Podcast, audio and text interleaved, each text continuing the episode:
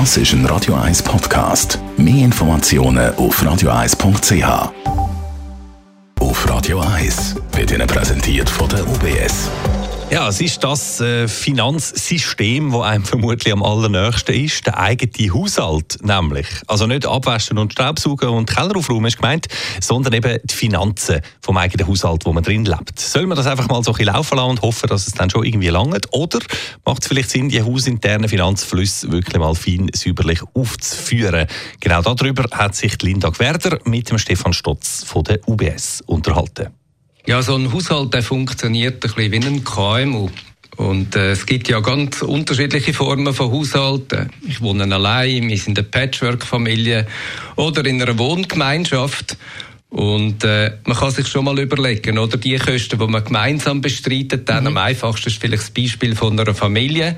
Aber äh, ja, wie viel Geld verdienen wir dann so im Monat und, und was brauchen wir dann auch im Monat und schon die Frage, für was geben wir dann unser Geld aus? Immer mit dem Hinterblick natürlich, vielleicht hat man ja auch noch ein Sportziel. Mhm. Jetzt, wenn du sagst, eine Familie oder eine Wohngemeinschaft funktioniert ein bisschen wie ein KMU, soll man dann auch so wie einen Finanzminister einsetzen, also eine Finanzaufsicht wählen, sozusagen? Sicher macht es Sinn, wenn man ein Komitee hat ähm, und, und auch Diskussionen ein bisschen transparent führt. Ich glaube, da sind wir heute glücklicherweise so weit. Aber es ist schon wichtig, gerade wenn beide arbeiten, vielleicht noch jemand Teilzeit schafft, dass man weiß, wie viel Geld verdienen wir dann. Also was ist die Einnahmeseite? Amix hat ja noch Leistungen, die sonst noch irgendwo in die Kasse reinkommen. Und auf der anderen Seite, was sind dann also unsere normalen ja, Ausgaben Tag für Tag und, und was sind dann vielleicht auch die größeren Sachen, die wir irgendwann dann gleich auf der Ausgabenseite mhm. hat. Wenn man das jetzt vielleicht noch nie gemacht hat, so eine Art Finanzplan, wie macht man das richtig? Also wie erstelle ich ein äh, Haushaltsbudget?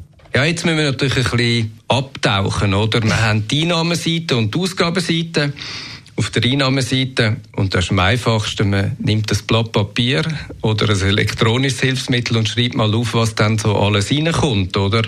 Das ist natürlich einfach, ist der Lohn, vielleicht gibt es aber auch Prämien, Rentenansprüche oder irgendwelche Erträge aus Vermögenswert, die regelmäßig reinkommen. Und genauso natürlich auch, ja, auf der anderen Seite sich Gedanken machen, was geben wir denn eigentlich aus für Wohnen, Versicherungen, Steuern, Haushalt, Gesundheit, Mobilität, Freizeit und so fort.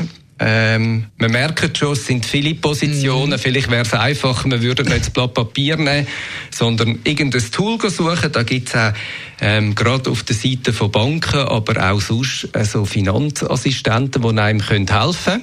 Ähm, dort mehr transparent überzukommen. Ich glaube, wichtig ist, dass man Transparenz hat und nachher ein bisschen bewusst entscheidet, ob das gut ist oder nicht.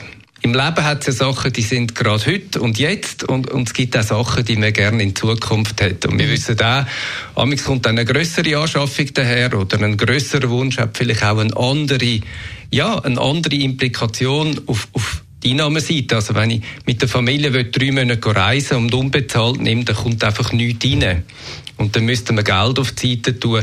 Und dass wir auch ganz bewusst dann unterscheiden, in welcher Fristigkeit, wenn wir dann uns wie verhalten und sind wir happy mit dem, wie wir zusammen, wo die Verantwortung fürs Geld haben, das Geld eben auch verwenden. Ah, braucht also auch beim Haushaltsbudget eine gewisse Harmonie und Zusammenarbeit. Merci vielmals für die Auskunft, Stefan Stotz von der UBS.